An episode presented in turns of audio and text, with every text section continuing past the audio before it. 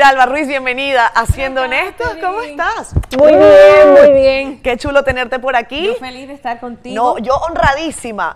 Me encanta, me encanta conversar con mujeres inteligentes. Mira, Alba, a- a- yo te considero una mujer muy inteligente. Y qué bueno que tengo la oportunidad de decírtelo, no solamente en privado, sino eh, también públicamente. Yo siento que como mujeres a veces nos falta un poco eso. No sé si tú coincides conmigo. Decir cuando las Sí, cosas están bien hechas. flores, Sí. es decir, a mí me gusta hacerlo. A mí me gusta celebrar a las mujeres que yo siento que merecen ser celebradas. Claro. Porque eso nos ayuda, nos aupa, se va derrumbando ese mito o costumbre de que somos competencia. Y yo pienso que no. Hay mujeres muy valiosas y hay que reconocerlo Claro. y hay que celebrarlas. Y hay que eh, además impulsarla. Yo Claro. siempre digo, en el caso eh, tuyo, mira, Alba, que eres, bueno, tienes, eres productora de televisión, además de, no voy a hablar del tema de académico, porque de eso hablamos luego, pero eres productora de televisión, productora de radio, empresaria, porque ya también uno tiene que entrar en esas todo. lides.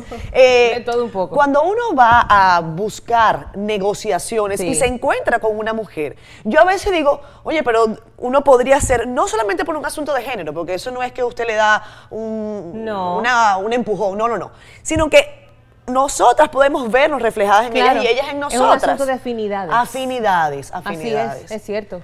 ¿Y tú sientes que eso acaba caminando bien o sientes que todavía nos falta... En el área de, de negociación, tú dices, por ejemplo, Sí. mi rama, que es la publicidad. Sí. Yo no tengo No tienes ningún inconveniente. problema con mis compañeras eh, de las agencias publicitarias. Digo Sí. compañeras porque somos mujeres, somos profesionales. Ellas están en un lado de la publicidad y yo en el otro. Pero no. Ahí hay empatía. Mucha, mucha, porque, porque yo no me monto nunca en el rol de figura. Ok. Yo voy a negociar Exacto. con una amiga y ella tiene una marca que puede ser buena para mí y yo puedo ser buena para esa marca. O sea, Claro. yo voy con esa actitud de que somos las dos mujeres buscando lo mejor para cada parte de nuestro negocio.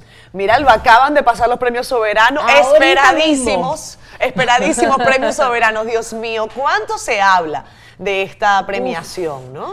Es uno de los eventos más vistos del país Así y es, es. normal que antes, durante y después las oleadas de comentarios no se detengan. Eso no para. No, eso no para. Bueno, ya en un par de semanas comienza todo Claro. a tomar su nivel Claro. hasta el año que viene. Pero me estoy dando cuenta que ya están buscando eh, acroarte, empiezan ahora la gente a promoverse para participar en las planchas y tal. Yo no lo sabía. Sí, porque, Tan rápido. porque acroarte en la presidencia Sí. se mantiene por dos años. Entonces, este es el segundo año de Emeline. Sí. Se supone que ya hay que buscar nuevo presidente y nueva directiva Sí, para Croarte. sí, sí, sí. Y bueno, ya, ya ves, empiezan los ¿A ti no te gustaría en- entrar en esas lides? No. No, nunca te ha gustado. Es un asunto gremial, ¿no? Sí, del sí, espectáculo, sí. del arte, es, de la cultura. periodistas, exactamente. Eh, ahí vi a Fausto Polanco, a quien aprovecho para saludar. Fausto es eh, encantador. No sé quiénes más están eh, compitiendo. Ha sido presidente Ha eh, sido antes, ya, Fausto, Fausto, ya. correcto. Y vuelve a replantearse regresar a Croarte. Me parece muy bien. Fausto es un Qué bueno. periodista 1A. Dime, Miralba, ¿cómo están tus cosas? ¿Cómo te sientes? Este programa se llama Siendo Ah, Honesto. ¿Estás honesto, cansada? siento- ¿Estás contenta? Estoy muy contenta, estoy muy contenta, un poco agotada porque es mucho trabajo,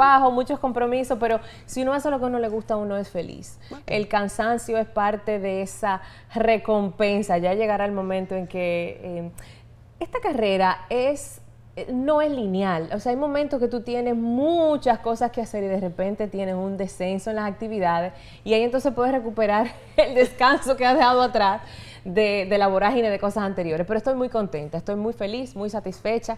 Eh, yo pienso que probablemente estoy en uno de los mejores momentos de mi carrera. Tengo mucha autonomía, tengo mucha independencia, hago lo que me gusta, si me gusta, cuando me gusta, con quien me gusta. Y yo creo que eso no tiene precio. ¿De dónde viene esa autonomía? Miralba, esa autonomía se construye, se, Se gana. construye. eh, Mm. Me imagino que llega un momento que quizás la esperabas antes. Yo la esperaba antes, pero la vida siempre te enseña que las cosas llegan justamente en el momento en que las necesitas y estás preparado para asumirlas. La autonomía se construye, la autonomía te llega con el tiempo, la autonomía te llega con el trabajo. Cuando digo con el tiempo, señores, no es como en la universidad, que usted se siente en una butaca y le pasan los años y usted cree que se va a graduar. No, tiene que trabajarlo. Tienes que trabajarla, tienes que fomentarla, tienes que cuidarla, porque esa autonomía depende de muchos factores a tu alrededor que tienen que estar en armonía para que se mantenga y se dé. Eh, en el caso de esa autonomía, eh, tú eres licenciada en comunicación social, No. pero no, estudiaste administración y estudiaste ingeniería, ¿cierto? Soy, soy analista y programadora de Exacto, sistemas y exacto. administradora, Administradora de empresas. pero Sí. hiciste un diplomado en producción. He hecho muchas cosas en televisión, en producción de televisión, eh, en locución, o sea, me he ido preparando en el camino, Claro. pero no es una carrera que yo formalmente estudié. Ok, o sea, periodista no es Miralba. No, no, no, no, para nada. Y usualmente tú haces, haces ese comentario incluso en tus redes sociales. Sí. Eh, una cosa es ser periodista y otra cosa es que yo me de- haga de, de mi opinión. yo estoy aquí para dar mi opinión. Una cosa es el periodista, el periodismo, otra cosa es el analista y otra cosa es el que simplemente opina. Punto. Entonces yo creo que a veces, sobre todo en las redes, tenemos que tenerlo bien claro. Doloroso es cuando un periodista se convierte en opinador y te hace creer que es periodismo, porque no es así. Pero tampoco tienes que pensar que el que opina está hablando con una postura formal porque no es periodista. Hay- el periodista hay una línea hechos. allí, hay Claro, una línea. El periodista trabaja con hechos, Claro. te los presenta, te los plantea, las diferentes aristas de ese mismo hecho y los involucrados para que tú te formes tu criterio. El que opina, el analista, va, vamos a decir, a lo profundo de esas aristas, lo que de dónde puede venir ese hecho y en lo que puede derivar ese hecho. Claro. Y el que opina simplemente plantea lo que piensa, punto. Incluso yo, yo soy, yo voy un poquito más allá. pues Yo digo que la gente no es ni blanco ni negro, sino que Ay, hay un montón de grises, ¿no? sí, así mismo Eh, es. Usted puede ser periodista. Yo soy periodista. Yo me dedico a hacer periodismo en, en mi horario de, de acá, de CDN 37, en el noticiario. Yo me doy licencias para opinar. Eh, Lo hago porque además es una línea y una estructura que hemos aprobado y hemos coincidido Claro. en CDN 37 como un asunto hasta de línea editorial. Pero una cosa es cuando tú tienes una opinión y otra cosa es cuando tu opinión hace que tu trabajo se empastele. Y hay que tratar de tener algunos cuidados, algunas, eh, algunos cariñitos. Tú me hablas de la autonomía. ¿Tú te sientes totalmente autónoma en lo que haces? No hay presiones, Miralba, en un país en- como República Dominicana, en donde a veces yo digo que no es ni, presión, no es ni por presión, sino que te consigues con alguien en un café y te dice, Miralba, bájale dos. Mira, me ha pasado eso, me ha pasado, pero, pero por suerte, me ha pasado con gente a quien le tengo aprecio, que me ha dicho, concha, le suelta, suelta tal tema. Y entonces yo le digo, con ese mismo cariño, le digo, pero no tengo razón. Claro. ¿Qué- ¿De dónde me estoy pasando? ¿Dónde tú crees que no es así? Lo hago, pero no me ha pasado mucho realmente. Y te repito, se me ha pasado con gente a quien yo le tengo afecto, que por la misma confianza se me acerca y me, me lo dice. Yo no siento presión en nuestro país, yo no la siento. Yo creo que más bien hay muchas veces autocensura, hay temas de rentabilidad en un negocio que está cada vez más no voy a decir en crisis, porque la, la palabra crisis es una palabra que te dice que algo se va a terminar, pero para mí la palabra crisis significa que algo nuevo va a irrumpir, que no, no tiene que ser ni bueno ni malo, depende de lo que tú hagas con ese hecho. Entonces, la televisión, los medios están en un momento de evolución, de cambio, de irrupción. Y hay mucha gente que detrás de eso se escuda para echarle la culpa a muchos factores que no tienen que ver con la realidad. Y eso me parece muy irresponsable. Eso me parece muy feo porque yo- el público merece siempre la verdad. ¿Cómo tú ves el país, Miralba? Hablando de la verdad. Mira, eh, hacer un examen de una radiografía de la República Dominicana quizás nos tome mucho más que una hora. Eh, pero ¿cómo tú sientes el país? yo siento que tenemos una crisis de liderazgo muy fuerte. Pienso que estamos reciclando los mismos actores de hace 20 años y eso no tiene sentido, porque el país no se limita a uno, dos, tres, cuatro hombres. El país es mucho más que eso. Eh, yo decía el otro día también en mis redes que la República tiene casi 180 años, cerca de 200 años de fundada y ningún hombre es indispensable, pero todos los hijos de la patria son necesarios. Siento que tenemos una crisis de liderazgo, siento que se nos viene encima una crisis de orden político muy grave si los actores de, de esa crisis que se nos viene encima no recapacitan y ponen por encima el país eh, a sus pretensiones personales. Pienso que económicamente estamos estables, veo tasas de crecimiento, sin embargo no veo mejora en la calidad de vida de muchas capas de nuestro país. Eh, siento que tenemos mucha inseguridad, siento que tenemos mucha impunidad, eh, pero siento que hay otros sectores del país que crecen, por ejemplo el turismo eh, es, un, es un sector muy importante para nuestra economía. Yo no quiero pintar las cosas, como tú decías, ni, ni, blancas ni negras, porque no lo son. De hecho, cuando yo escucho a alguien hablar de todo lo malo que pasa en el país, no le creo. Es como catástrofe. De la ¿no? misma manera que hay, oigo a gente hablar que todo, Que todo está lo bien. tampoco le creo, porque no es cierto. O sea, dentro de todas las cosas hay unas que van bien y hay otras que no, que definitivamente no están así. ¿Tú siempre has acudido a las elecciones a votar? ¿Siempre? Siempre, absolutamente he votado. Siempre. he ¿Perteneces votado. a algún partido? No pertenezco No. a ningún partido, eh, pero me gusta ejercer mi sagrado derecho a elegir el destino que yo quiero para mi país. Eso En sí algún- siento que es una responsabilidad. ¿Y en algún momento podrías militar en algún partido político? ¿Lo has pensado? No lo sé. No, no te digo de los que están, porque si no lo has hecho hasta ahora quizás sea difícil, pero tal vez en uno nuevo. No me lo he planteado, pero no es algo que me, Que te llame. me quite el sueño ni me llame la atención. No, yo pienso que se puede hacer política sin estar en un partido. A veces la gente piensa que la política es simplemente una acción que se puede ejercitar dentro de una institución partidaria. Y no es así. Políticos somos todos. Desde que usted paga impuestos, usted es político. Y usted tiene que velar porque lo que pase con ese dinero que usted le da al Estado vaya por buen camino.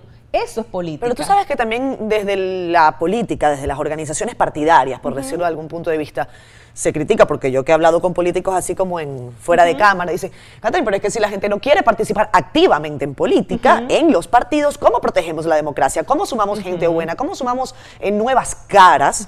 Si a fin de cuentas, los que están diciendo lo que hay que hacer, están desde la acera de, "Va- hay que hacer, hay que hacer, hay que hacer. ¿Pero cómo? Vengan, vamos a formarlo. Lo que pasa es que los políticos tienen que devolverle a los ciudadanos las garantías y la confianza, que es parte de la crisis política que te comentaba hace algunos momentos. Los ciudadanos no tenemos confianza en los partidos políticos. Hemos visto que han hecho de todo con nuestros votos. Entonces, ¿cómo tú le dices a una persona que participe desde donde tú estás si lo que tú estás haciendo es aprovecharte? Si lo que tú estás haciendo es dañar el sistema para tus beneficios. Entonces la gente dice, no, es peligroso, es muy peligroso porque los partidos son probablemente, los partidos políticos, la única vía que tenemos para ejercer la democracia. Sí, y, y ojo, y es difícil Desde decir... un lado, porque los ciudadanos Claro. también tenemos nuestra parte de ejercitar la nuestra responsabilidad, nuestra responsabilidad, nuestros deberes. Es delicado porque decir, bueno, no tenemos confianza en los partidos, pero a fin de cuentas tenemos que acudir a votar Claro. en 2020. Entonces, Exactamente. ahí hay que ver cómo lidiamos con Pero eso. no podemos olvidarnos de que solamente no es ir a votar. No, claro que no. Tenemos Claro que que no. hacer ciudadanía crítica, contigo. consciente y responsable. Contentos de, de tenerte acá, además compartiendo con el equipo. Cuando ustedes eh, no están viéndonos, eh, los muchachos tienen unas ocurrencias que a mí me encantaría hacer un programa al revés. al revés, porque si hay una gente honesta, son estos muchachos. Que- aquí, eso sí es eso verdad. no coge corte, No. eh, Viralba. Así es, Y suele ser así. La gente, los técnicos de televisión, para los que no trabajan ni en televisión ni en medios de comunicación, los técnicos son para mí, para mí, lo mejor, lo mejor que tienen nuestros medios. No, no se me queda nada, y no porque estén allí y quiera yo halagarlo, ni mucho menos, siempre lo he dicho. Es cierto.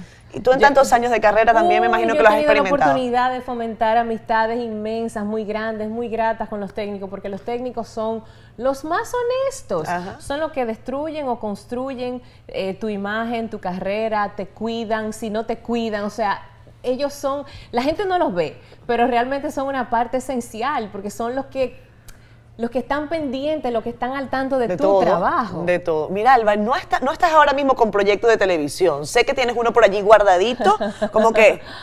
Ella es una mujer muy, inteligente. Ella es una mujer muy inteligente. Yo lo decía. Yo escuchaba en una entrevista eh, que ella decía, no lo voy a sacar ahora, que hay No. dos programas de temporada que están rompiendo. no, no es estratégico. Déjeme guardar mi programa Claro, que sigue teniendo claro, vigencia, claro, claro. que sigue estando muy bien. Va a salir cuando Por tenga que salir. Cuando tenga que salir, no hay prisa, no hay que adelantarse. El timing es una cosa muy importante en cualquier tipo de proyecto. Yo siento que el timing para ese demo que yo tengo ahí y que sigo rodándolo, o sea, yo estoy rodando el programa. Ah, lo sigues rodando, Sí, perfecto. Lo estoy rodando, lo sigo rodando. De hecho, en abril vamos a trabajar tres capítulos más. Y cuando tenga que salir, cuando las condiciones del mercado se den, cuando las condiciones en las publicitarias se den, el proyecto sale tranquilamente. ¿Cuál historia de esas mujeres te ha cautivado más? Eh, para los que no Ah, lo sepan, wow. Miralba está siempre preparando un programa que tiene como prioridad a la mujer, su es. rol histórico, su rol comprometido eh, con la sociedad, con, con un, un sinfín de cosas. Mira, pero- ese proyecto sale de las redes sociales. Yo creo que es quizás el primer proyecto que sale al revés. Ok. Eh, de, la, de la televisión o del mainstream se van siempre a las redes, pero Es esta vez yo revés. creo que va a pasar al revés. Hace más de dos años que yo tengo un segmento cada lunes que se llama La Musa de mi Así lunes, es. que es un segmento que busca en dos direcciones celebrar a las mujeres. Primero, a la mujer de cualquier área, de cualquier época, de cualquier edad, de cualquier raza, religión, no importa. Si es una mujer que ha logrado algo importante para su comunidad, para la sociedad, para el mundo, merece ser reconocida.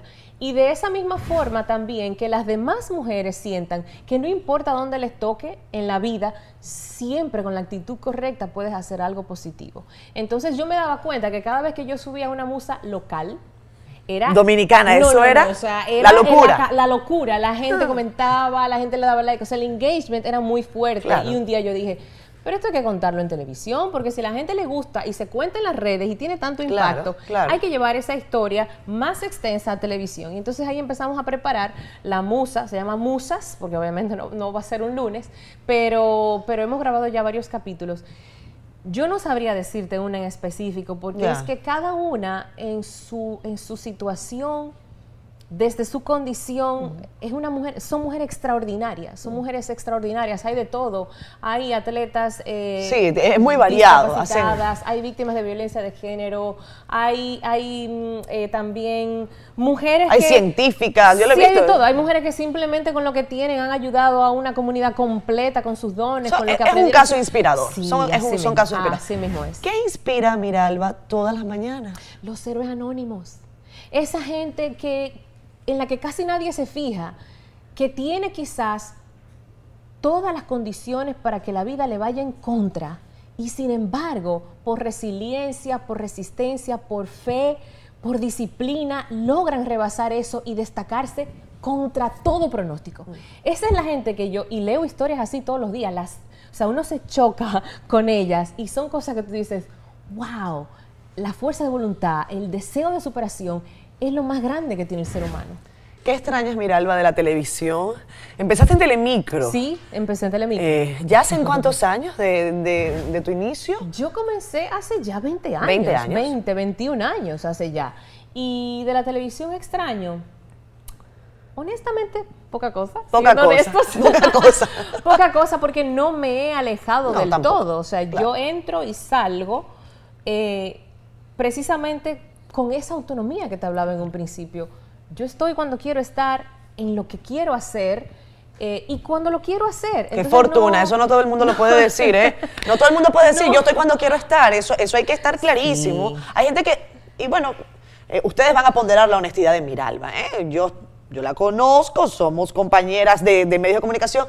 Yo quisiera ser más compañera de gimnasio, pero, pero todavía no estoy en Nos esas encontramos lides. un poquito por ahí. Eh, nos encontramos un poco por allá. Saludos a Patricio, A Cuape, Kelly, a todo el mundo. a Kelly, eh, del equipo de KNS. Ustedes ven a Miralba allí fajada. Me y cuando encanta. yo voy, me inspira Miralba, ¿eh?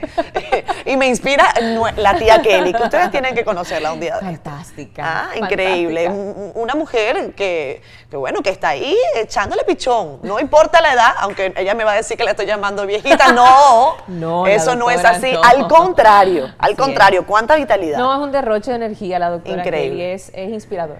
Fíjate tú, Miralba, eh, te decía que empezaste en Telemicro. Sí. Tú hiciste un crossover interesante. Eh, Telemicro es, es el canal quizás eh, con la audiencia más popular de es. República Dominicana. Sí, sí. Te fuiste a otro canal, a- al 11, y allí después entonces el grupo Corripio eh, te acogió. Eh, ¿Cómo te sentiste con ese crossover? Hay gente que dice que eso no es tan sencillo. ¿Por qué? Mira, yo siempre he dicho que quizás una de las decisiones más difíciles de mi carrera fue salir de Telemicro. Allí estuve prácticamente ocho años, casi ocho años de mi carrera. Y fue difícil porque yo, yo sentía que tenía una familia. De hecho, todavía lo siento. Cuando voy, paso por todos los pisos y siempre hay gente que saludar, siempre hay gente que abrazar. Tengo ahijados ahí adentro. Soy comadre de muchos de los técnicos de allá. Y yo siento de verdad que cuando regreso, regreso a, a visitar familia. Fue muy difícil irme porque ya yo sentía demasiada compenetración con un equipo de ¿Y por qué te trabajo. fuiste? Porque yo sentí que ya habían puesto un techo a mi carrera y yo sentía que podía dar más, que yo tenía que hacer más, que aprendí tanto ahí adentro que, que era necesario eh, transmitirlo en un programa con mi propia voz. Telemicro es una empresa que tiene una estructura muy particular, muy exitosa, pero no hay proyectos asociados, son muy pocos. Todos los proyectos, todos los programas locales le pertenecen al grupo Telemicro y yo quería un programa en Propio. sociedad o como quisieran, no pudo ser por la misma estructura del canal. Yo, yo no digo que estuvo ni bien ni mal, es simplemente que la Fue lo que empresa es así y estuve más de un año ponderando la posibilidad de salir. Me costó mucho. Hubo mucha gente que me dijo, tu carrera se va a acabar aquí, no vas a encontrar más puertas, eh, estás marcada por el 5, porque en su momento yo fui una figura muy importante, o sea, yo estaba prácticamente sellada con un número 5. Pero yo dije, es que lo que yo hago ya no me hace feliz. O sea, tú desafiaste ese mito. Sí, pero es que ya yo no era feliz, o sea, lo que yo hacía ya a mí no me llenaba y yo soy una persona que funciona así. No, pero desafiaste el mito de que lo que sale de Telemicro posiblemente no encuentra éxito fuera. Hay un mito sobre Sí. eso. Y yo digo, bueno, pero Miralba es un caso eh, que no fue así. Pero yo no sé si eso es... Está el caso de Chedi García, También. que es una humorista muy buena, Sí. que a- a- por su paso en el cine demostró que era mucho más que Claro, simplemente una claro. comediante.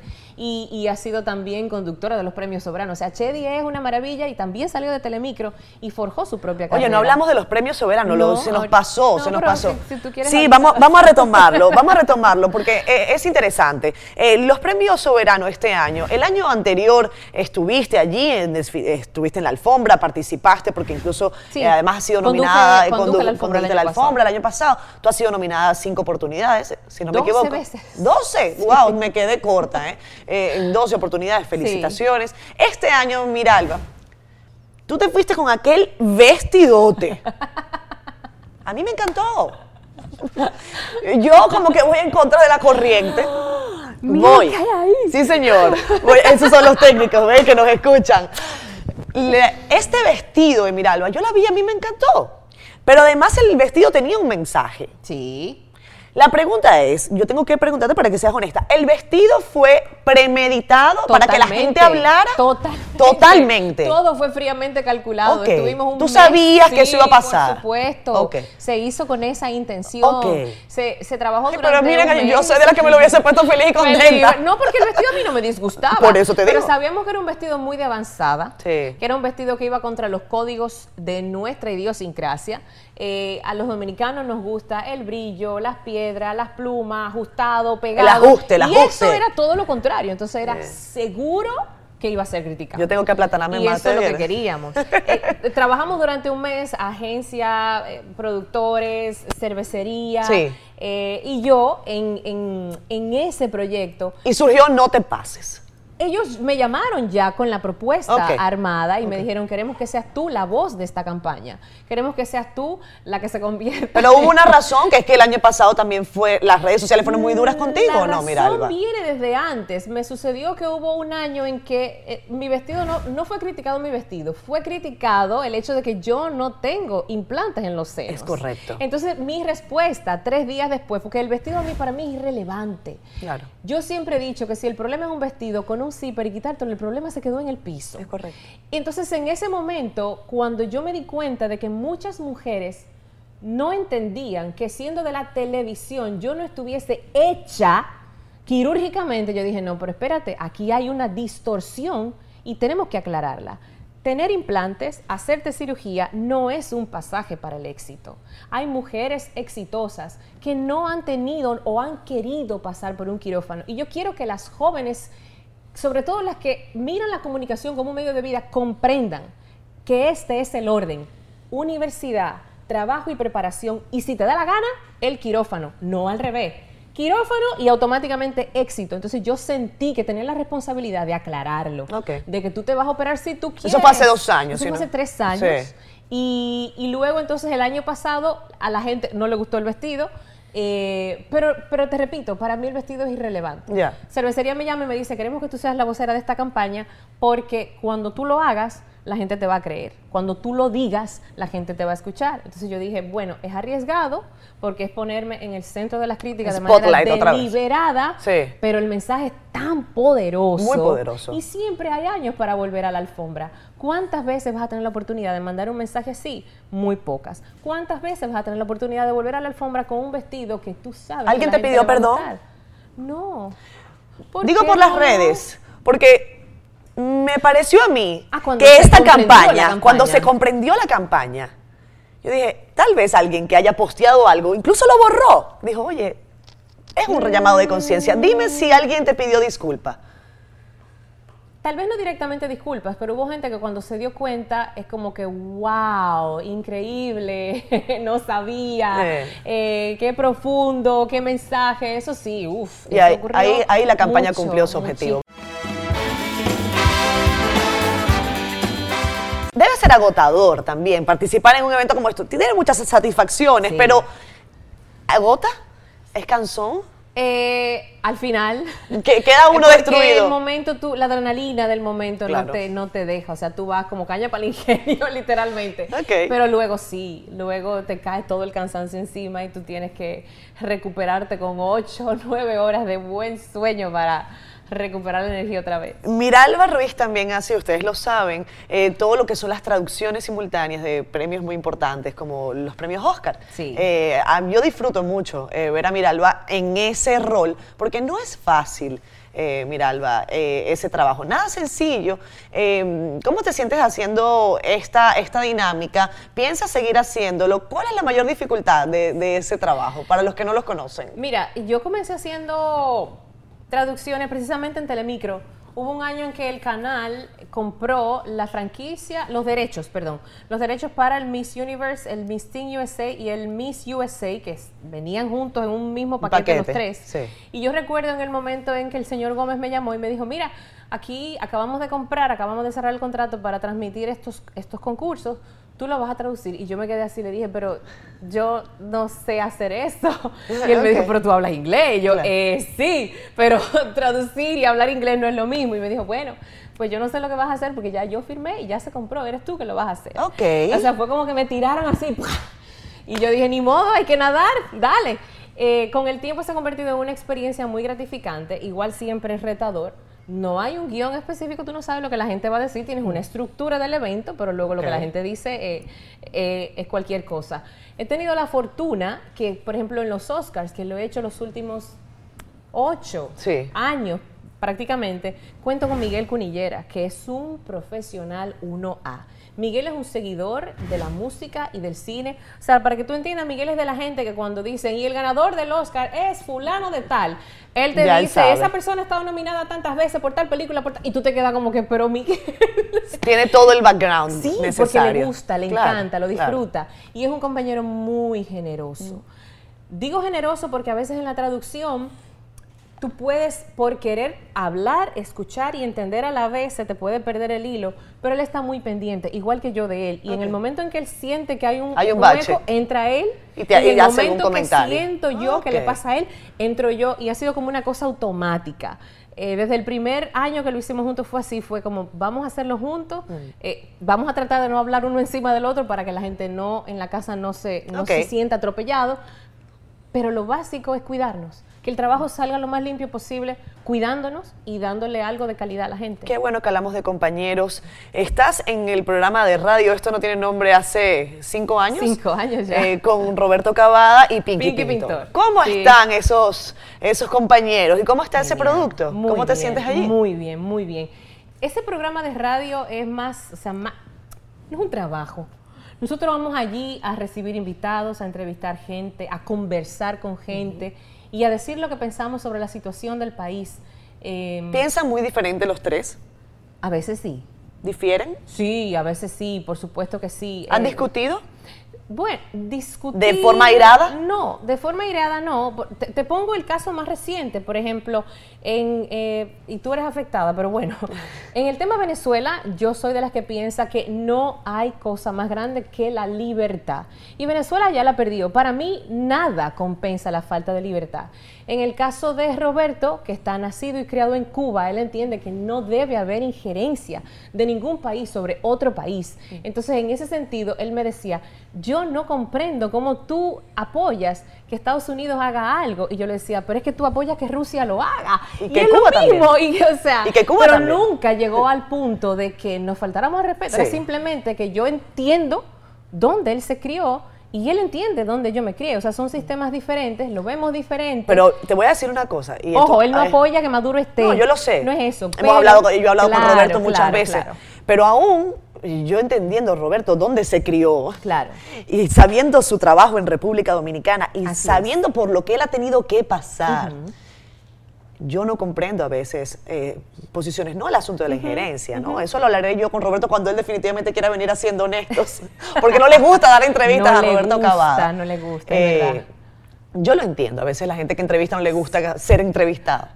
Eh, pero bueno, ya vendrá, ya vendrá Roberto, ojalá venga. Eh, nosotros tenemos una, una buena relación, las veces que hemos compartido. Eh, diferimos igual en, en posturas, Claro. pero eso es parte de la democracia Claro, y es parte Exactamente. De hecho, lo que yo digo muchas veces, y tengo amigos, no necesariamente Roberto, que son muy de izquierda. Sí. eh, por ejemplo, el otro día uno de ellos me compartió por las redes, me dice, mira lo que dice el New York Times, que el, el Sí, camión de que lo comida quemaron, sí. Lo quemaron. Y yo le dije, qué maravilla, lo dice un periódico de Estados Unidos. Claro. En Venezuela eso sería imposible. Exacto. Entonces, esa es la belleza de la democracia, de la libertad de expresión, de que cada quien pueda decir lo que entiende que tiene que decir. Y eso en Venezuela, en Cuba, no sucede. Entonces yo digo, qué bueno que en Cuba hay esos índices de, de educación y de salud tan grandes, pero ¿de qué me sirve si salgo a la calle con miedo, si no puedo Si están hablar? confiscadas mis libertades. Exacto. Bueno, habrán, No sé, hay gente que habla de que hay libertades y libertades y necesidades y necesidades. Exactamente. Y eso es un relativo. asunto eh, dialéctico. Sí, sí, sí. eh, complejo, eh, interesantísimo, interesantísimo. complejo. Pero complejo. Complejo. Eh, yo soy de las que piensa que uno debe respetar a los demás. Y a fin de cuentas lo que dices tú, Miralba, siempre que uno tenga la posibilidad de decirlo a viva voz. eh, Con respeto. Con respeto. La diferencia es que en Venezuela incluso hasta por Twitter, por lo que haces tú, Miralba, posiblemente tú estarías presa en Venezuela. Impresionante. Eso es Hay inconcebible para mí. 829 presos políticos según las últimas cifras. Inconcebible Y eso es una de las complejidades de, de un país como el que, que me vio nacer y que le tengo tanto cariño. Aunque yo siempre lo digo, ya yo me aplatané. Eh, hoy vine como un guineo, entenderán ustedes. Mira, Alba, dime algo. En la, en la radio te sientes eh, muy, Muy muy cómoda, cómoda. claro. Ahí no hace falta maquillaje, No, no, para hace nada. Nada. Y, y te gusta eso también. Me ¿no? gusta la radio, la radio tiene un feedback inmediato, la radio tiene una magia particular. De hecho, cuando me dicen, ¿qué medio prefieres? Yo le digo, ¿por qué tengo que quedarme con No, uno si no. uno tiene la posibilidad de, de ejercer Claro. la comunicación a través de las redes, a través de la televisión, a través de la ra- Hay mil formas de hacerlo, Claro. porque hay que elegir No, uno. no hay que elegirlo. Todos tienen su magia. Hablábamos también de compañeros. Eh, en el caso, me, me apuntaba la, la producción, esto tengo que dárselo a la producción porque fue así, yo no lo sabía. Eh, un amigo tuyo que, que te dio mucha tristeza despedir, que fue un productor reconocido de República Dominicana, Héctor, eh, Pérez Héctor Reyes. Pérez Reyes. Eh, ¿Lo extrañas hablando de esos grandes amores que uno deja en los medios de comunicación? Que uno Todos los días de mi vida. Todos los días de mi vida los recuerdo. De hecho, incluso para esto mismo de los soberanos, yo pensaba, se lo, se lo comentaba a mi esposo, lo, emocionado e involucrado que él hubiese estado, porque los dos compartíamos mucho nuestros proyectos, nos los hablábamos. Él me enriquecía con sus ideas y yo también con las mías a él. Todos los días, yo pienso cuando uno... Y mira, fíjate, yo no he tenido la, la dicha de no perder familiares muy, muy cercanos. Perdí a mis abuelos cuando era un adolescente, todavía me queda uno, uno vivo, pero es como que tú te esperas que tus abuelos en algún momento se vayan, los ves enfermarse, los ves desgastarse y, y te duele su partida. Pero en el caso de un pero amigo como el de de él, Héctor. que se fue tan joven, con treinta y pocos años, fue una cosa inesperada, fue una cosa repentina, fue muy duro para mí. Yo creo que fue la primera gran pérdida así impactante que yo sufrí No tuviste tiempo de despedirte. no pude despedirme. O sea, yo llegué a verlo y ya estaba en coma y ya nunca más despertó. Pero yo sé, sí hubo una despedida, porque fue, bueno, yo, yo no sé si llamarlo una cosa como eh, paranormal, pero en un sueño que tuve yo hablé con él, hablamos, y era como que ya yo sabía que él no estaba y él sabía que yo sabía que él no estaba.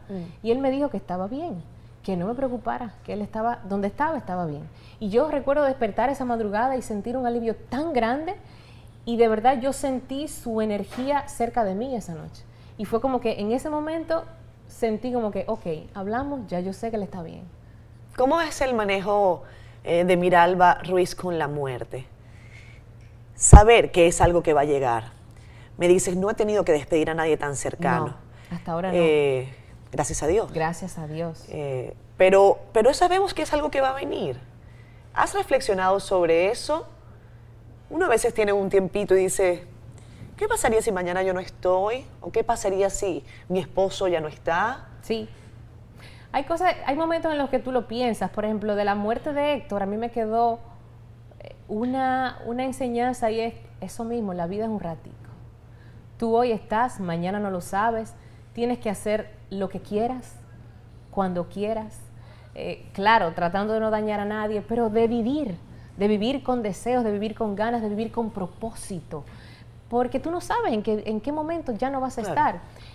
He pensado si llegara, si llegara a suceder que yo no esté, lo que más me, me preocupa o me ocupa son mis hijas. Mara y Ainhoa. Sí, sí, sí, Mara y Ainhoa. Pero yo sé que si eso llegara a suceder, hay mucha gente buena que las va a criar como yo hubiese querido que se criaran. En el caso de mi esposo, igual, a veces pienso si no está, o de mis padres. Eh, mis hermanos quizás son muy jóvenes, no he hecho ese ejercicio todavía, pero sí, sí siento que es una, un momento angustiante porque es una separación. Sí. Aunque uno, o sea, tú, bueno, nos vamos a volver a reunir, es una separación y a los seres humanos los apegos son muy fuertes, sobre todo los de la familia, los de los amigos muy cercanos. Yo siento que a veces uno no tiene espacio para decirle a la gente todo lo que uno lo quiere, Exactamente. Y eso es terrible, cuando alguien se va y que uno se recrimine, oye, no tuve tiempo, ¿por qué no tuve tiempo? Entonces eso es, eh, yo pienso que es una gran mentira a la que nos sometemos diariamente. No tengo tiempo, no tengo tiempo, todo el tiempo es eso. Entonces, bueno, es bueno hacer esta reflexión a esta hora. Mira, un domingo a esta hora normalmente, ¿qué estás haciendo? Son las... Ya van a ser las 11 de la noche, señores, vamos Yo estoy en mi cama. Ok. Eh, haciendo repaso de lo que me toca la semana. Eh, mochilas de mis hijas listas, uniformes preparados, meriendas listas y quizás viendo una serie en Netflix, okay. leyendo un libro, leyendo una revista, ya estoy como... Eh, Desconectando. sí, Exacto. Ok, pero tú no eres muy eh, mañanera, ¿verdad? No te encantan las mañanas. Las mañanas yo las asumo, pero no son mis favoritas. bueno, las mañanas, ¿qué te digo? O sea, ya a partir de las 9, 10 de la mañana sí soy un ser funcional. Exacto. Pero Como yo, que yo soy analógica. Hasta, las, hasta las 8 y media yo soy analógica total. Sí, sí, sí, sí, sí. Obviamente, si tienes que hacerlo, lo haces. Pero no es que, no es que yo disfruto levantarme a las 5 de la mañana, a las 6 de la mañana, no no lo disfrutan. siendo honesto, no. Dime algo, ¿cómo está tu familia? ¿En la, ¿Están en La Vega? Sí, todos, todos. La única que vive aquí soy yo, mis padres, mis hermanos viven allá. Bueno, hay uno que vive en Santiago, pero se la pasa entre Santiago, Moca, La Vega, porque es un círculo de ciudades muy, muy fácil de, acceder entre ellas. Pero están todos allá, están muy bien, gracias a Dios, cada quien trabajando en lo suyo, en lo que le gusta. Eh, tengo una familia muy, muy unida, muy... Mm, mi familia es una familia que, con los defectos que tienen, que pueden tener todas las familias, siempre han sido muy soportes, muy, mm, muy, o sea, nunca me han dejado sola, nunca he sentido que no tengo detrás de mí el apoyo de cualquier tipo de ellos. Y eso para mí, yo creo que cuando uno se va haciendo adulto y lo comprende, es fundamental. En el caso de tu esposo, Héctor, eh, ¿cómo ha eh, transcurrido esa relación? ¿Cuánto tiempo tienen juntos? Héctor y yo somos novios desde antes de yo entrar a los medios de comunicación. Wow. O sea que para él el proceso lo ha vivido conmigo. ¿Ha sido fácil? Yo pienso que sí, porque él, él es del tipo de parejas que celebra el crecimiento. Eh, el crecimiento de quien tienes a su lado, de quien tiene a su lado. Y yo soy igual. Em, no hay competencia, todo lo contrario, o sea, ¿qué necesitas de mí en este momento? Te, apoyo, lo hacemos. ha sido así. Y yo pienso que en el caso de él, como nos conocimos desde antes y él ha estado involucrado en todo el proceso, él lo entiende muy bien. lo entiende muy bien. Ese es el balance después de tantos años juntos. Em, pero en los momentos de dificultad, que los hay. Claro. Eh, todas las parejas tenemos momentos de dificultad. Así es. Em, ¿Puedes recordar alguna que te haya enseñado y que quieras compartir con nosotros en algún momento en que tú hayas sentido esto se está tambaleando y si yo no arreglo esto o si no arreglamos esto, se va a ir a pique? Mira, tú acabas de mencionar la enseñanza. Esto es de dos. Exacto. Si los dos no queremos remar para el mismo lado, no importa el esfuerzo que haga uno, no va a suceder. Yo creo que esa ha sido la mayor enseñanza en esos momentos de dificultad en que obviamente mi matrimonio se ha tambaleado, porque aunque mi relación es muy privada, yo trato de no darle mucha eh, información al público de, de, mi matrimonio porque porque no, primero porque él no es público, no es una persona que le gusta la exposición. Sí, él no le quiere, sí. Exactamente. Eh, yo creo que lo que más hemos podido sacar de esas situaciones difíciles es que los dos tenemos que estar de acuerdo en querer seguir adelante y buscar la solución. Si no, si no, no funciona. No, no funciona. Em, ¿Cómo está tu relación, Miralba, con Dios? Eh, leí algún comentario tuyo en Twitter que en tu casa se leía la Biblia siempre, tu abuela les leía la Biblia. Mi abuela, mi abuela eh, sobre todo la paterna. Fíjate que te dije, ¿cómo está tu relación con Dios y no cómo está tu relación con la religión? Claro, claro. son, dos, cosas. diferentes, totalmente diferentes. Mi abuela era muy devota, era muy creyente, las dos, sobre, pero sobre todo la paterna, porque la materna vivía aquí, vivió un tiempo aquí en Santo Domingo y yo tuve mucha unión con la paterna. De hecho, me iba a vacaciones enteras a estar con ellos y con mis tíos. Y ella rezaba el rosario, leía la Biblia, me mandaba catecismo los domingos. Eh, y mi relación con Dios está muy bien. Yo no soy exactamente una persona muy religiosa. Yo no soy muy de seguir los ritos. Los respeto, pero lo que es que si no me nace, yo siento que estoy faltándole a las cosas. Eh, eh, por ejemplo, yo no quise una celebración de 15 años, que es una cosa muy tradicional aquí en mi boda, pues ni modo, fue una boda porque mi mamá dijo, oye, tú eres la única hembra, es la única boda que se va a hacer en esta casa, por favor. Complace. Eh, claro. Eh, igual, o sea, lo disfruté, lo quería, pero no era una cosa que a mí me, me preocupaba. Igual me pasa con ir a misa, igual me pasa con esas cosas que son como los rituales. Si yo no le encuentro un sentido y no me nacen, yo siento que estoy haciéndolo de manera automática y no se vale. Entonces mi relación con Dios es mía, es personal, eh, yo siento que lo honro a través de mis semejantes de muchas maneras, yo siento que lo honro a través de mis hijas, a través de mi familia y a través de lo que uno hace para bien en la sociedad, sin que necesariamente la gente lo sepa o no. Pero yo pienso que, a Dios se le honra a través de lo que tienes a tu alrededor o simplemente de lo que la vida te pone, que tú dices, ¿qué yo puedo hacer? Em, yo creo mucho en eso también de que lo que tú recibes tienes que compartirlo, tienes que pagarlo, o sea, esa energía de, gratitud. Tiene que devolverse. Tienes que devolverlo. Y yo siento que en ese tipo de cosas hay una manifestación divina también muy grande. Mire, ustedes no sé si se han dado cuenta en el programa, hablando de otra cosa, eh, que yo vivo moviéndome, pero realmente lo que estoy haciendo es tratando de, de sentarme como Miralba eh, yo no lo he logrado, definitivamente.